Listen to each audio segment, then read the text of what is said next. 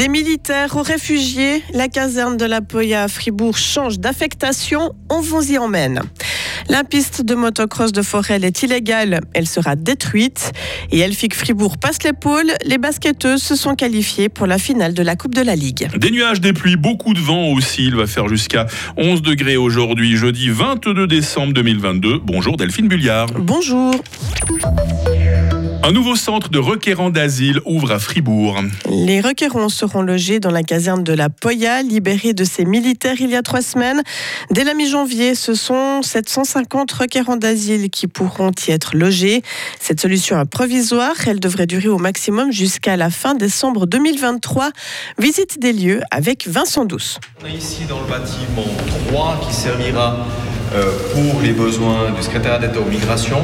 C'est une première dans l'histoire de la caserne de la Poya. Ce ne sont plus des bottes KS, des soldats qui fouleront le carrelage brun suranné de la caserne, mais des chaussures qui ont parcouru des milliers de kilomètres depuis l'Ukraine, l'Afghanistan ou la Turquie.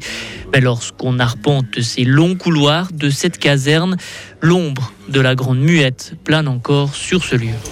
Le panneau d'interdiction pour entrer pour les armes, il va, il va rester?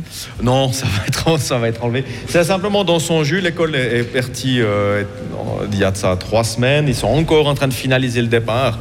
Tout ce qui est matériel qu'on voit euh, et encore deux, trois panneaux d'affichage et autres vont, clairement être, euh, être enlevés. C'est une question aussi de, de sensibilité. On va éviter des problèmes.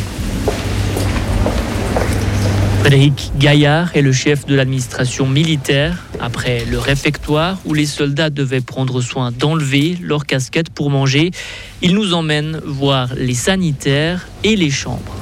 On se trouve ici dans une chambre type 20 lits avec 10 et puis 10, il y a juste le passage au fond. Ça, c'est le standard militaire avec lequel on a travaillé et on fournit pour la troupe.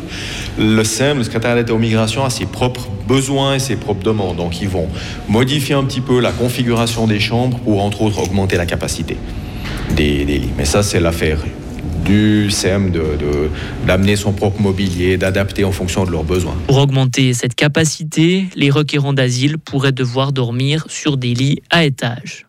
Le canton de Fribourg ne reçoit pas de compensation financière pour cet accueil et ce site d'ailleurs a une configuration unique en Suisse puisqu'il accueille des requérants gérés non seulement par la Confédération mais aussi d'autres par le canton. La piste de motocross à Forel dans la Broye ne sera pas légalisée. Le tribunal fédéral déboute l'agriculteur qui l'avait aménagé pour son fils il y a 8 ans sans demande d'autorisation. Ce petit circuit privé a été tracé en partie dans une zone agricole sur une parcelle hors zone Les autorités fribourgeoises ont demandé à l'homme de démolir la piste et de remettre le site en état mais l'homme a fait recours jusqu'au tribunal fédéral qui vient de rendre sa décision. Isabelle Taylor. C'est non, encore une fois, à la piste de motocross. Les juges sont intraitables. Il n'y a aucune raison d'autoriser hors de la zone à bâtir cette construction, soit une installation destinée aux loisirs qui obéit principalement à des motifs personnels, c'est-à-dire permettre au fils de l'agriculteur de s'entraîner intensivement. Et ce, même s'il s'agit d'un espoir du motocross suisse, âgé aujourd'hui de 12 ans, et qui participe déjà à des compétitions de niveau européen. L'agriculteur expliquait l'année dernière dans la presse, à son niveau, il a aussi besoin de pouvoir pratiquer durant la semaine, mais dans la région, aucun circuit n'est ouvert le mercredi après-midi. Travailler à la maison représente notre seule solution. Le papa a bien tenté d'appuyer ses dires avec une lettre de recommandation de la Fédération motocycliste suisse et le fait aussi qu'aucun voisin ne s'était plaint du bruit. En vain, pour la justice fédérale, aucun intérêt privé ne peut l'emporter face à l'intérêt public, dans ce cas la préservation des zones non constructibles. Le tribunal fédéral a donné à l'agriculteur brouillard jusqu'à la fin mars pour remettre son terrain en état. Le braquage dit de l'UBS de Cornavin a enfin trouvé son épilogue neuf ans après les faits. Le tribunal correctionnel de Genève reconnaît la culpabilité de quatre hommes qui avaient pris en otage la mère d'un employé de la banque pour faire pression sur lui. Leur butin s'était élevé à 1,2 million de francs. Le cerveau de la bande écope d'une peine de prison ferme de 5 ans et 4 mois. Les autres passeront entre 5 ans et 6 mois derrière les barreaux. Un cinquième accusé a été acquitté. Le film suisse Drie Winter a été éliminé dès le premier tour de la course aux Oscars étrangers. La production du réalisateur lucernois Michael Koch n'a pas été retenue sur la shortlist. C'est ce qu'a annoncé l'Académie des Oscars hier soir à Beverly Hills, en Californie. Pas moins de 92 pays avaient déposé leur candidature pour l'Oscar du long métrage international et 15 films au total ont été présélectionnés. La cérémonie des Oscars est prévue le 12 mars à Los Angeles. Et puis, si vous voulez vous faire votre propre idée, sachez que Dri Winter sera l'affiche en Suisse romande dès le 22 mars prochain. Et puis basketball, Delphine Elfic Fribourg s'est qualifié pour la finale de la Coupe de la Ligue. Les joueuses de Romain Gaspon ont gagné 69 à 67 contre 3 torrents hier soir. Elles étaient encore menées de 6 points à moins de 2 minutes de la fin, mais elles ont fait preuve de caractère pour arracher la victoire.